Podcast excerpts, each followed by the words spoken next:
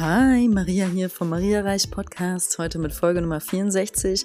Thema ist, wenn Essen dein Lebensinhalt ist. Also dazu habe ich definitiv einiges zu sagen. Viel aus der puren Erfahrung und ich freue mich, es mit dir zu teilen. Bleib dran, bis gleich.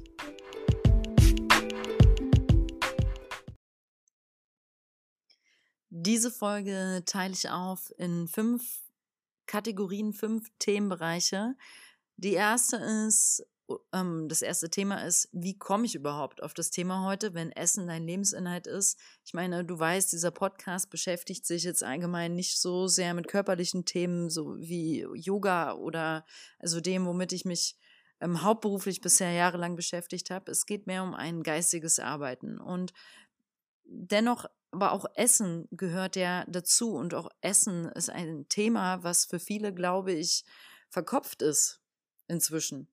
Und essen wir wirklich noch aus dem Bauch, aus dem puren Bauchgefühl. Mhm. Also ich bin auf dieses Thema einfach gekommen, weil ich glaube, dass viele verwirrt sind beim Thema Essen. Und ich kann es so, so gut verstehen. Ich kann es bestens verstehen. Ähm, ich bin es zwischendurch tatsächlich auch immer mal wieder. Und ich habe zehn Jahre lang eine Dschungelreise durch weiß ich nicht, wie nennt man das, ähm, durch den Essensdschungel einfach durch. Und ich bin dabei wirklich auch gestolpert. Im Sinne von, ich hatte Zeiten, da war ich so verkrampft, habe mich nur darauf fokussiert es hat überhaupt keinen Spaß mehr gemacht, weil ich einfach die ganze Zeit damit abnehmen wollte, vorrangig. Und wenn das der, ja, als Vordergrund, als Hauptintention, dass man sagt, ich lehne meinen Körper ab, so wie der ist, Deswegen muss ich jetzt eine Diät machen, muss ich meine Ernährung verändern. Es gibt so tolle Sachen, vegan, Blakeks, Hierkeks. Und wenn man das aber in den Vordergrund stellt, das ist keine gute Absicht. Die macht es einfach schwer, also aus meiner Erfahrung. Ähm, ich kenne einen, der hat ganz pragmatisch gut damit abgenommen und ist glücklich und ich weiß aber nicht, ob das dann weitergemacht hat. Also mit dieser Haltung, dass er sagt, nö, ich habe einfach weniger Kalorien gegessen und dann hat es gepasst und das habe ich ein paar Monate gemacht, boom, bam, Ende. Und dann war das Thema erledigt. Ich habe mit dem Thema Essen viele Emotionen verknüpft, jahrelang. Und äh, noch dazu kommt, das Thema ist einfach verwirrend, weil wir in einer etwas komplexen Zeit leben oder in einer sehr komplexen Zeit. Ja, wir haben ja ein Überangebot. Es ist einfach so viel da. Und ähm, wir gehen, sagen wir mal, in einen Supermarkt, wollen eine Marmelade greifen und dann stehen da 30 Sorten. 30 Sorten Erdbeermarmelade. und du willst aber eigentlich nur eine.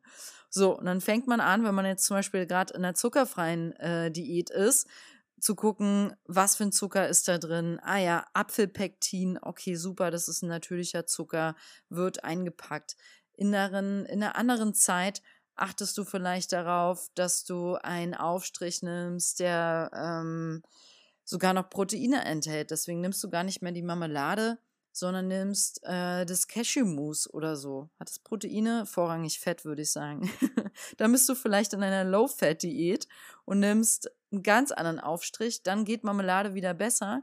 Also es ist einfach generell kann es sehr komplex sein, weil wir halt auch ernährungsmäßig all diese verschiedenen Diäten, diese Ernährungsform haben, diesen Lifestyle, weil Essen inzwischen politisch sein kann oder auch geworden ist, vielleicht. Weil wir mit Massentierhaltung zu tun haben, mit generell Massenproduktion, weil ja die ganze Welt ernährt werden möchte, sprich besonders die industriellen Länder, weil der Rest der Welt kriegt ja auch nichts ab irgendwie, so richtig verteilt ist es auch nicht.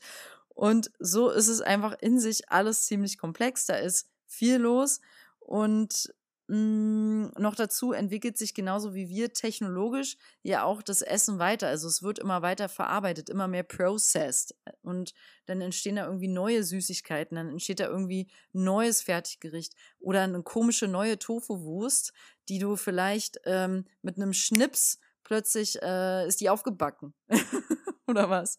Also irgendwie verwandelt sich das Essen auch in kürzester Form, manchmal in komischster Art und Weise. Es entstehen neue Konsistenzen. Ich finde es teilweise eklig und ähm, teilweise bewundernswert, also irgendwie beides. Und ich finde, all das diese Übervielfalt, das Überangebot, ähm, das Thema, dass wir nun mal natürlich alle fetter werden, in Anführungszeichen, wegen diesem Überangebot, weil es einfach überall rumsteht. Der Zucker steht vor unserer Nase. Also kein Wunder, dass wir in den industriellen Ländern mit Übergewicht zu kämpfen haben. Und es ist nicht jeder in der heutigen Zeit, weil sie halt auch so kompliziert ist, jetzt nicht auf Ernährungsebene, sondern ganz allgemein, weil wir auch diese Entscheidungsfreiheit haben, die für viele eine Qual geworden ist. Ähm, und den ganzen Technologiekram, unsere Handys, unsere Laptops, unsere Computer, die, die ständigen Informationen, all das macht ja irgendwie Stress im Gehirn, all das will irgendwie befriedigt werden und die beste Lähmung ist dann abends mit einer Tüte Chips ähm, vor Netflix zu sitzen. Und so entstehen all diese Muster, all diese Habits. Ähm, und ernährungsmäßig ist es schon lange nicht mehr einfach und klar. Ich will, ich rede total pauschal. Ich rede komplett auch auf mich selbst bezogen und ich will überhaupt nicht sagen, dass es bei dir, bei dir so ist. Ich nehme einfach nur eine unglaubliche Essenskultur wahr, die irgendwie gar keine so richtig mehr ist. Äh, spreche ich mal so frei und fragend in den Raum rein. Hm. Und wir haben halt auch keinen Rhythmus mehr, ne? Also es gibt nicht mehr, man hat zwar noch dieses Frühstück, Mittag, Abendbrotsding, aber ich meine, so eine richtige Esskultur mit der Familie zum Beispiel. Oder ähm, in meinem Alter oder noch jüngere Menschen als ich haben ja oft noch gar keine eigene Familie. Man hat ja jetzt nicht diesen Rhythmus, dass du mit deiner Familie abends oder mit deinen Freunden abends um sieben immer am Tisch sitzt oder um sechs. Und dann wird gegessen und vorher wird zusammen gekocht oder einer räumt immer auf oder ähm, ab und deckt den Tisch und weiß ich nicht. Ähm, also e, eins meiner ganz persönlichen Ziele ist, wenn ich mal eine, ein, eine eigene Familie haben sollte, dass ich dann abends, ne, warte, warte, positiv formuliert, wenn ich mal eine eigene Familie habe, dass ich abends mit der Familie regelmäßig, wirklich every day, sitzen wir am Armutstisch zur selben Zeit. Und ähm, also ich sehe da jetzt so im geistigen Auge meinen Partner und mich und etablieren diesen Ritus fürs gemeinsame Kind oder für die Kinder, damit die lernen, was es bedeutet, so eine Säule im Leben zu haben. Und das gibt, geben uns ja Rituale. Und Essensrituale sind was Wunderschönes. Also ich glaube an alle von euch, die zum Beispiel in einer Firma arbeiten, wo ihr feste Pausen habt, das ist ein Segen, weil dann in der Zeit essen ja hoffentlich die meisten. Ähm, und so hast du dort eine feste Essenszeit. Du hast morgens dann wahrscheinlich und abends auch einen ähnlichen Rhythmus. Das ist sehr, sehr, sehr viel wert. Und noch schöner ist es, wenn man es teilt. Und noch schöner ist es, wenn man es halt zusammen zu einem Ritual macht und wirklich nicht nur so ein stumpfes Nebeneinander in sich reinschieben. Ich meine, ich sehe das immer noch in manchen Filmen und ich finde es immer wieder ein sehr kraftvolles Bild, wenn eine große Familie zusammen in einem großen Esszimmer an einer gedeckten Tafel sitzt und dann noch im besten Fall vorher betet. Ich finde das sehr schön. Ich wäre da total offen für. Ich segne mein Essen selber ja, aber manchmal spreche ich auch im innerlichen Gebet, aber wäre gelogen, wenn ich sage, ich mache das immer. Einfach, und das ist ein sehr, sehr schöner Moment. Und damit passiert auch was energetisch zwischen mir, zwischen dem Essen, zwischen, hm, da fängst du schon an zu verdauen, könnte man sagen. aber es geht jetzt zu weit. Ähm, okay, also, so bin ich jetzt auf das Thema gekommen, aufgrund all dieser Gedanken, die ich gerade schon mit dir geteilt habe, in dem Gefühl, da ist mal Redebedarf. und als zweiten Punkt möchte ich mit Details Essen heute, Essen früher. Ich habe das gerade schon angedeutet und ich breche das jetzt mal runter, äh, vor allem im Vergleich mit unseren Großeltern, die früher einfach wenig Ausfall hatten, die früher ähm, das gegessen haben, was da war. Den Satz hat wahrscheinlich auch jeder von uns gehört, von seinen Großeltern und die früher, gut, wenn es jetzt krass war, so Kriegszeit, ähm, Nachkriegszeit, man hat halt auch einfach ums Überleben gekämpft, ne? Also da war man froh, wenn man satt war. Also nicht wenige von uns haben Großeltern, die gehungert haben, denke ich. Hm. Und da gab es keinen richtigen Import-Export im großen Stil oder wenn nicht mal im kleinen. Und da sind wir heute natürlich halt wieder, ja, im Überangebot, können wirklich zu jeder Zeit, ich könnte jetzt gerade noch am Sonntag, zur Sonntagnacht um, um, um 20 vor 10, könnte ich essen, was ich will. Ich könnte rausgehen und es mir draußen alles besorgen. Vom Chinesisch bis, bis, bis äh, Pizza, Pasta, Döner. Ja, selbst hier der Kühlschrank, es ist so viel da. Eisfach voll. Und ja, was soll ich sagen? Äh, dann isst man vielleicht noch, weil wir ja unsere Gehirnströme alle so spät noch belasten, hat man vielleicht abends auch will man davor noch snacken, man isst auch noch viel später. Das gab es früher auch nicht, weil es die Technik dann nicht gab. War man dann irgendwie auch einfach, ja, ich glaube, da wurde einfach nicht mehr so gegessen nach dem Abendbrot. Dann war vorbei. Hat vielleicht, äh, wenn es das, wenn, wenn es da war, wurde ein bisschen Bier getrunken. Vielleicht hatten die ein bisschen Salzstangen oder Erdnüsse. Gab es sowas da? Ich glaube schon, ne? Aber wahrscheinlich auch nur an besonderen Tagen. Und so stelle ich es mir jetzt vor, ich muss nochmal meine Großeltern fragen. Ja, also es ist einfach heute ein ganz anderes Thema als noch vor nicht mal 100 Jahren. Und es gibt in jeder Doku kann man das ja sehen über Ernährung. Also der Wandel äh, durch die Industrie und Massentierhaltung und was weiß ich alles, ist ja enorm. Das ist ja so schnell gewachsen, geboomt. Wir sind so viele. Und ähm, ja, es ist schon, könnte man sagen, irgendwie verrückt.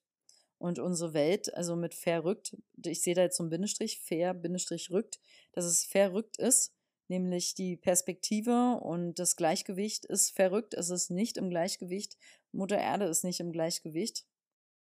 Und ähm, der CO2-Ausstoß ist so riesig wegen der Massentierhaltung, es ist unglaublich. Ähm, ja, und damit kämpft heute unsere Generation. Und so ist Essen zum Beispiel auch politisch geworden, aufgrund dessen.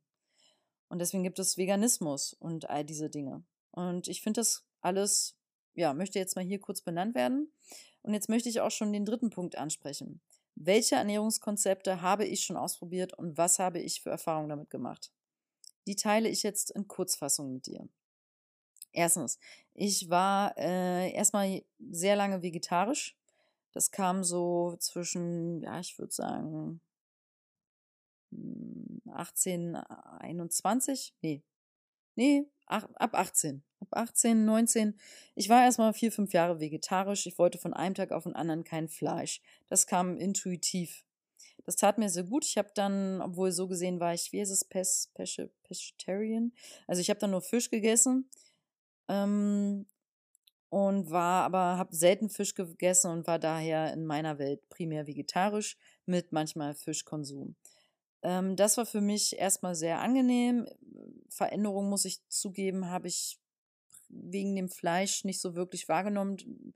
Gesundheitlich habe ich mich jetzt gar nicht so anders gefühlt, nur weil ich das nicht mehr gegessen habe. Ähm, ich habe aber zu der Zeit noch was anderes entdeckt, nämlich damals Flohsamenscheinpulver, also das Thema Ballaststoffe ähm, das hat mein, ehrlich gesagt, viel mehr mich revolutionär verändert, äh, körpermäßig, weil ich hatte immer eine Neigung schon das, als Kind jahrelang zur Darmträgheit.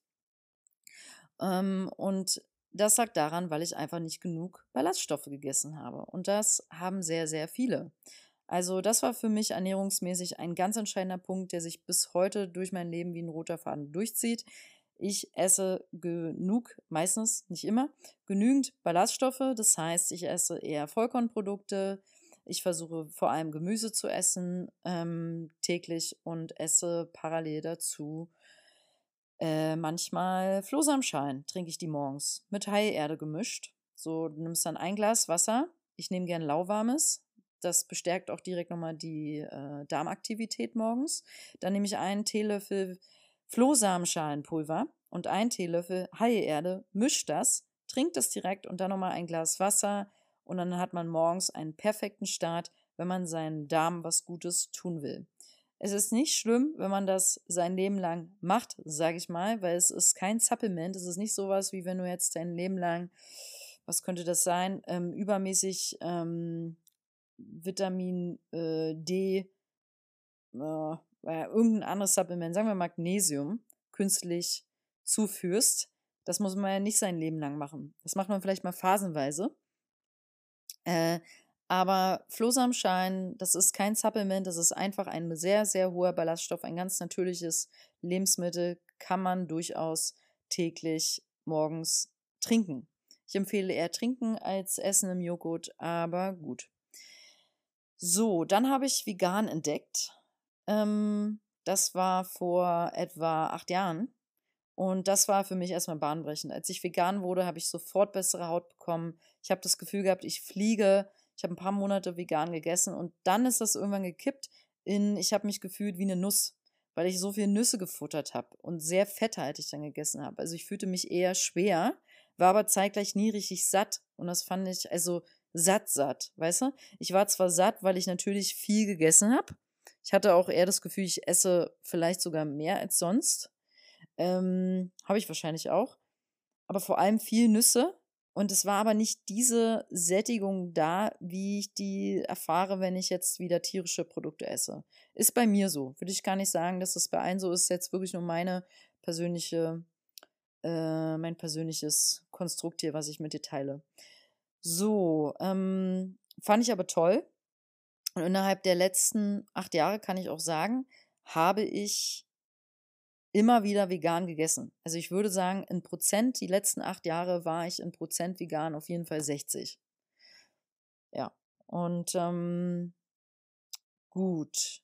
Warum ist vegan toll? Ja, natürlich, weil jeder, der vegan ist, tut der Welt, Umwelt was Gutes, weil es in einfach nachgewiesen ist, dass der CO2-Ausstoß so viel geringer ist beim Wachsen einer Pflanze als beim äh, bei der Produktion von einer, erstmal wird das Tier gehalten, dann wird es gefüttert, dann pupst es rum, dann ähm, wird es geschlachtet, dann die ganzen Transportwege. Also es, ähm, der CO2-Ausstoß von einem Stück Rumsteak und einem, ich sag mal, Hummus steht nicht im Verhältnis. Steht einfach nicht im Verhältnis und in der Hinsicht ist vegan definitiv der absolute Renner, wenn es jetzt um dieses Thema geht. Aber das ist nicht der Schwerpunkt meiner Podcast-Folge. Ich will es hier in dem Moment nur trotzdem mal anmerken. Ähm, Vegetarier sind da im Übrigen auch ganz gut mit dabei. So, dann habe ich Clean Eating ausprobiert. Clean Eating ist so ein Lifestyle-Begriff, den transportiere ich jetzt mal so weiter, wie ich ihn gelernt habe. Das bedeutet, dass du alles frisch zubereitest. Du isst eigentlich nichts Verpacktes. Und du isst auch, also die Clean Eater, die sind in der Regel, essen ja auch glutenfrei und zuckerfrei und auch vegan und frisch und bio und organic und nachhaltig. Also das ist so gesund ähm, und es ist nicht so kompatibel, muss ich sagen, für ein tägliches, ich bin viel unterwegs Leben zum Beispiel. Ist ja dann, man investiert wirklich die Zeit, die Muße, sich vorzubereiten zu Hause und Essen in, in Tupperbüchsen sich irgendwie immer mitzunehmen. Also ich bin schon auch jemand, der immer, wenn ich auf eine Zugreise gehe, ich bereite mich sehr, sehr gut vor, weil ich will nicht das Essen, was die Deutsche Bahn da hat. Ich finde die noch nicht da so gut aufgestellt, ich persönlich. Aber ist okay. Ähm, das ist Clean Eating. Ich finde es nicht sehr praktisch. Ich finde es aber, es fühlt sich sehr gut an. Äh, glutenfrei hin oder her, es fühlt sich sehr gut an. Man ist sehr frisch und da muss ich auch sagen, habe ich nachhaltig, nachhaltig was von mitgenommen. Ich brauche heute noch frisches Gemüse und ich frische Sachen auf meinem Teller und ich esse heute noch gerne sehr einfach, könnte man sagen. Aber sage ich nochmal später was zu.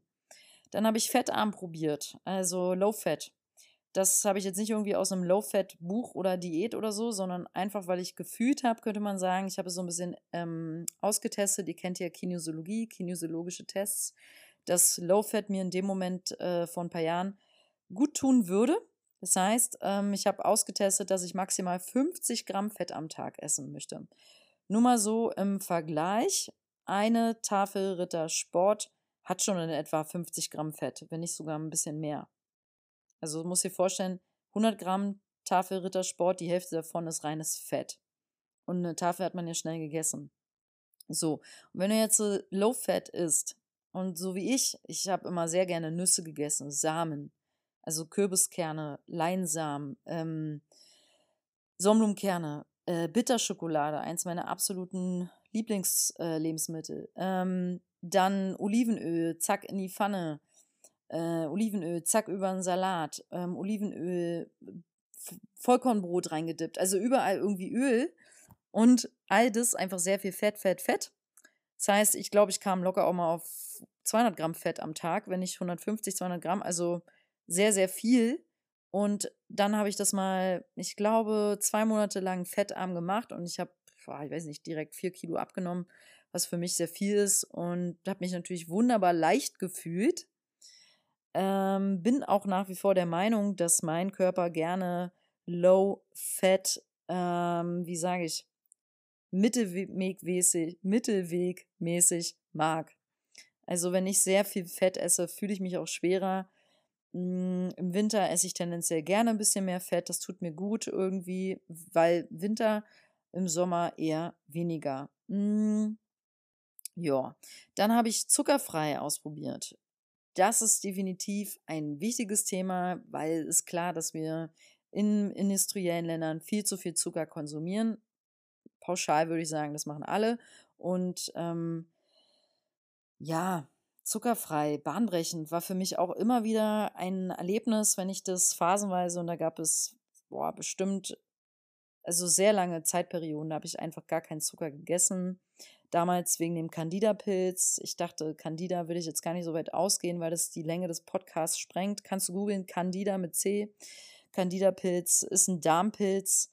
Ähm, und wenn man den hat, dann soll man keinen Zucker essen, weil der sich von Zucker ernährt. Ich dachte, ich habe den jahrelang, ähm, hatte ich vielleicht auch. Ähm, und ich habe deswegen mich gequält durch zuckerfreie Diäten. Es war total anstrengend, äh, ehrlich gesagt, ähm, weil ab irgendeinem, Pen, ab irgendeinem Zeitpunkt pendelt der Körper zurück und will all diesen Zucker wieder essen, den du ihm wochenlang nicht gegeben hast. Da sagte dann mal ein Freund von mir, ja Maria, was wunderst du dich? Der Körper ist halt auch ein Pendel.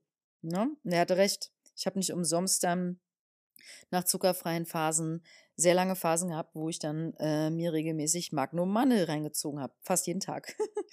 ähm, und ähm, zuckerfrei, ja. Ich will jetzt gar nicht auf die Gesundheitsauswirkungen äh, von Zucker hier eingehen, weil das sprengt wirklich den Rahmen.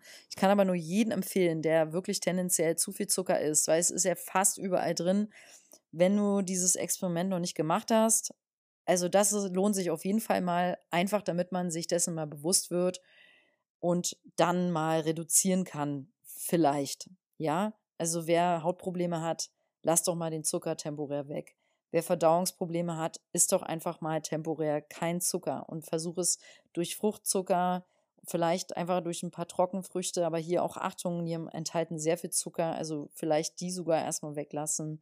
Ähm, und durch ein geringeres Maß einfach mal auszutauschen. Sehr interessant. Sehr wirkungsvoll und ist auch was, wo ich jetzt zum Beispiel jetzt gerade privat auch wieder äh, bestimmt irgendwann mal wieder eine Phase habe, wo ich das anpeile. So, Ayurveda. Ayurveda, haben wir alles schon von gehört, ist eine super tausend, Jahrtausende alte Tradition. Äh, man könnte sagen, eine medizinische Form der Ernährung, denn Ayurveda setzt wirklich daran an, dass du durch, Ernäss äh, durch Ernässung, durch Ernährung heilst. Es gibt da die drei Doshas, Kapha, Pitta, Vata.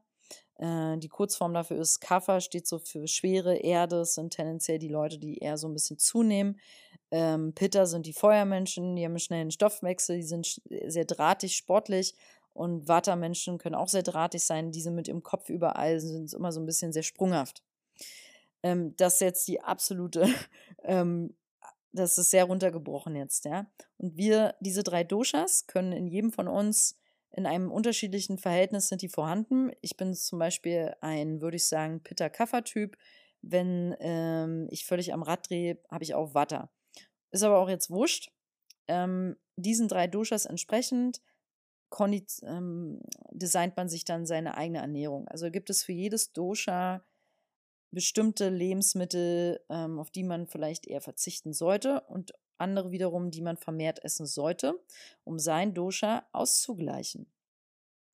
Mit Ayurveda höre ich immer mal wieder, haben viele sehr große Erfolge, vor allem wenn es darum geht, einen gesunden, sanften Mittelweg ernährungsmäßig zu gehen, wo man abnehmen kann, aber äh, ohne zu hungern.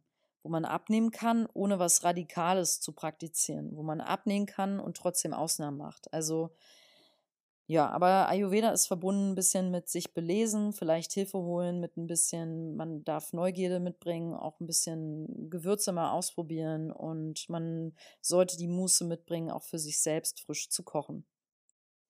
So, Kalorien zählen habe ich ausprobiert. Das ist das ganz einfache Prinzip davon, dass äh, wir alle in unserer individuellen Körpergröße und dem Körpergewicht eine bestimmte Kalorienzahl am Tag verbrennen, je nachdem, wie viel Sport und Bewegung wir machen oder haben. Und daran angelehnt kann man sagen, äh, kann, äh, bla bla bla ähm, je weniger du isst, desto mehr nimmst du ab.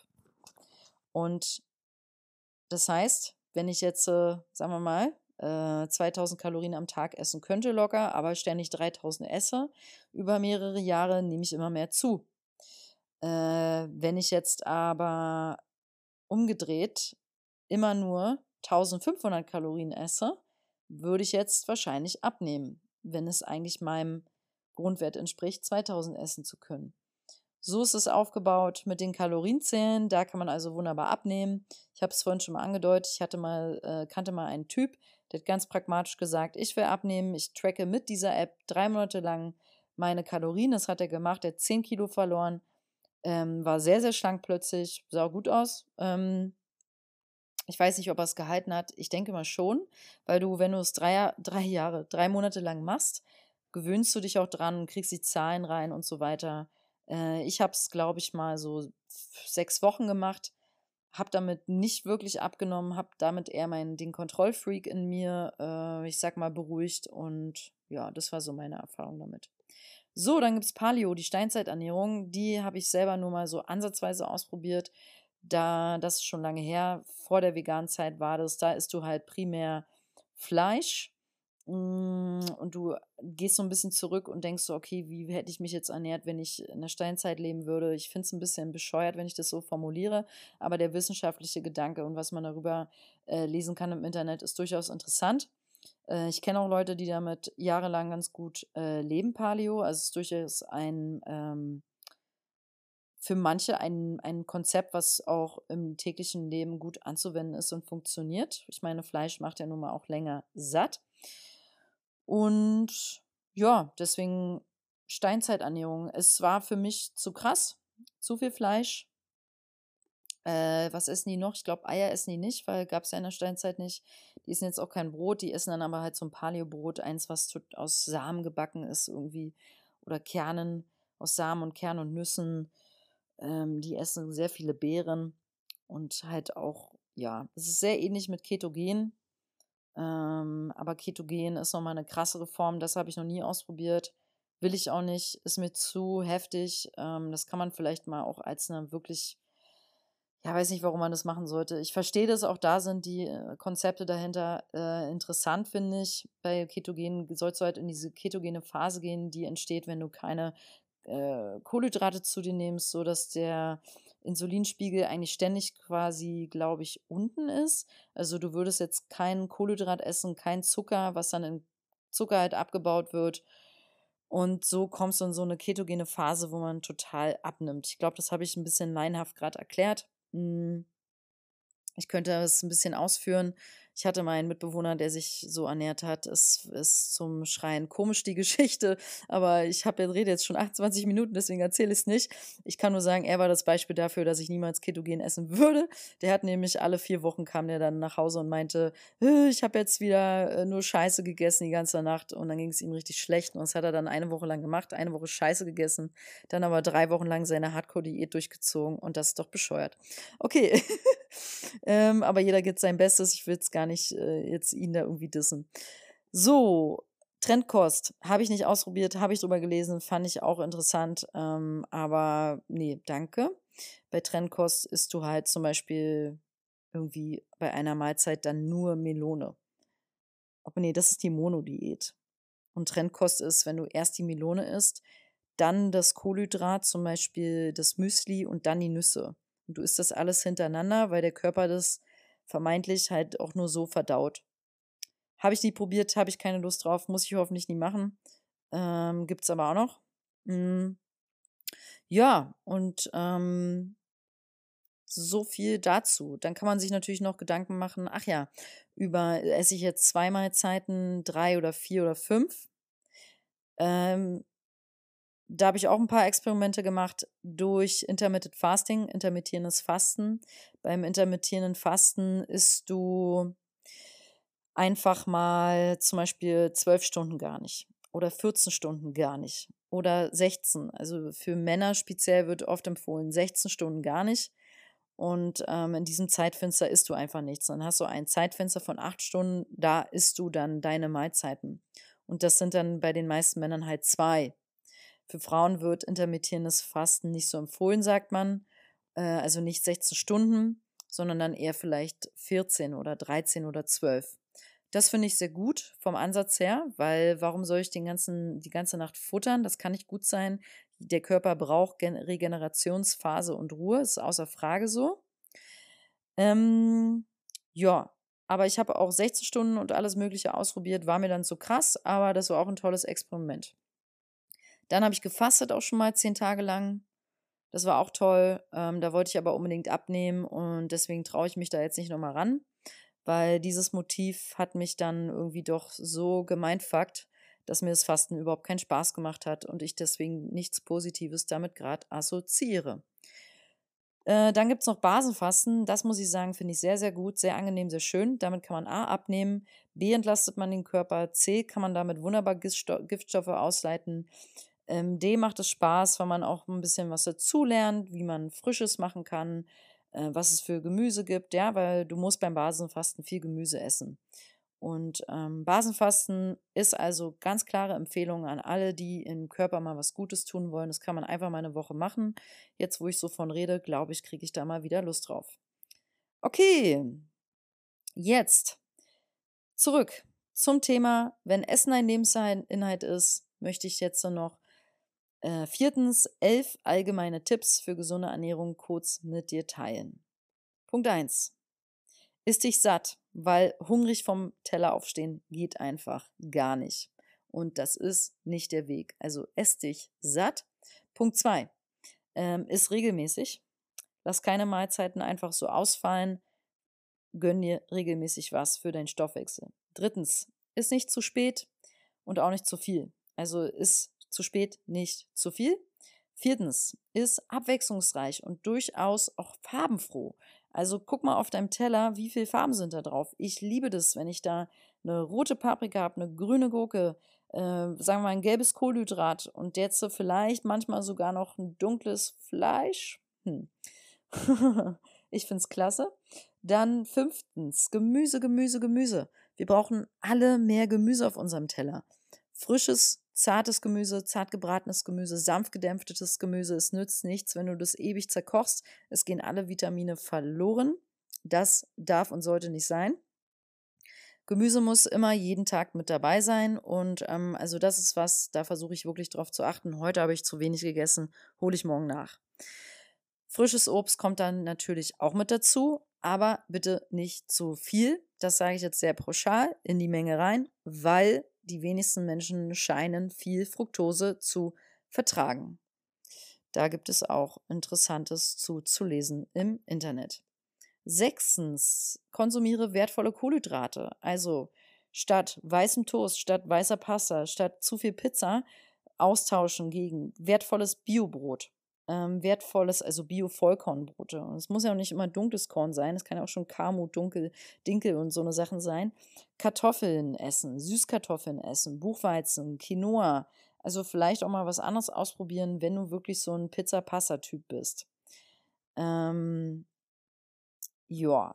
Siebtens, wenn schon tierische Fette, dann nicht zu oft, nicht zu viel und möglichst in Bioqualität. Das sind wir unserem Körper und der Erde schuldig. Ähm, in erster Linie dem Körper, weil es geht hier immer um deine Gesundheit. Und ja, was soll ich sagen? Also, je weniger dein Fleisch belastet ist, desto besser.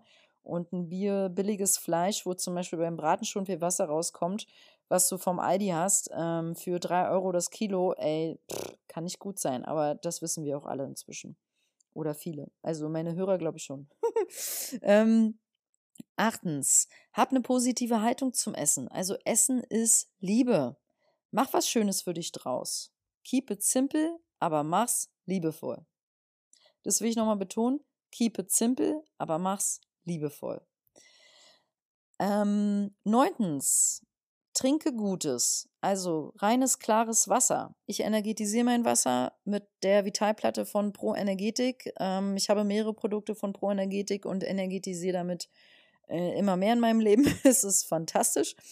Ähm, ich stelle meinen Einkauf auf die Vitalplatte, es wird energetisiert und kommt damit in die Urinformation zurück. Das ist jetzt schon so ein bisschen, ich sag mal, das ist Quantenphysik. Ähm, ist jetzt vielleicht nicht für jedermann was, deswegen sage ich jetzt nicht mehr dazu. Ähm, ich trinke gerne Kräutertees und ich trinke aber auch gerne Kaffee und momentan auch relativ viel. Also für mich sind zwei Tassen am Tag viel. Und weil ich zwei Tassen am Tag trinke, trinke ich auch zwei Tassen Kräutertee. Und so versuche ich es ein bisschen auszugleichen. Dann nehme ich noch von Pro Energetik, die, das ist jetzt keine Werbung, äh, ist einfach wirklich, weil ich hinter den Produkten so stehe, äh, die Gletschermilchkapseln und reguliere damit auch wunderbar meinen Basenhaushalt. Das als Randinfo. So, dann trinke ich wenig bis gar keinen Alkohol. Das kann ich einfach allgemein nur ans Herz legen. Alkohol ist jetzt nicht so förderlich, wenn es um die Gesundheit geht. Das äh, wissen wir einfach mal alle.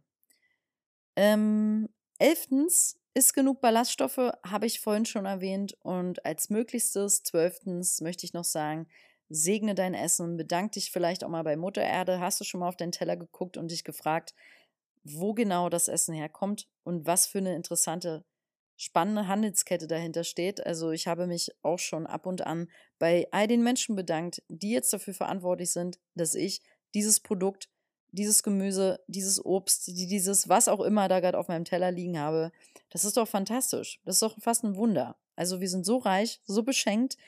Da hat man tausend Gründe beim Essen Danke, Danke, Danke zu sagen. Und das ist eine wundervolle Schwingung und Energie, die du dann damit reinnimmst.